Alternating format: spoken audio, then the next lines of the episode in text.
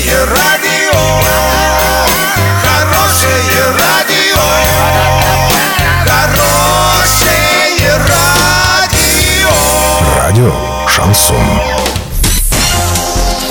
В студии с новостями Александра Белова. Здравствуйте. Спонсор выпуска – магазин «Строительный бум». Низкие цены всегда. Картина дня за 30 секунд. На этой неделе в Орске будет тепло и солнечно. В России с 1 апреля проиндексировали пенсии. Подробнее обо всем. Подробнее обо всем. На наступившей неделе в Орске будет тепло и солнечно. Сегодня днем столбик термометра поднимется до 6 градусов выше 0, малооблачно, безветренно и без осадков. Во вторник днем до плюс 8, в среду до 9 градусов тепла, в четверг и пятницу будет около плюс 10.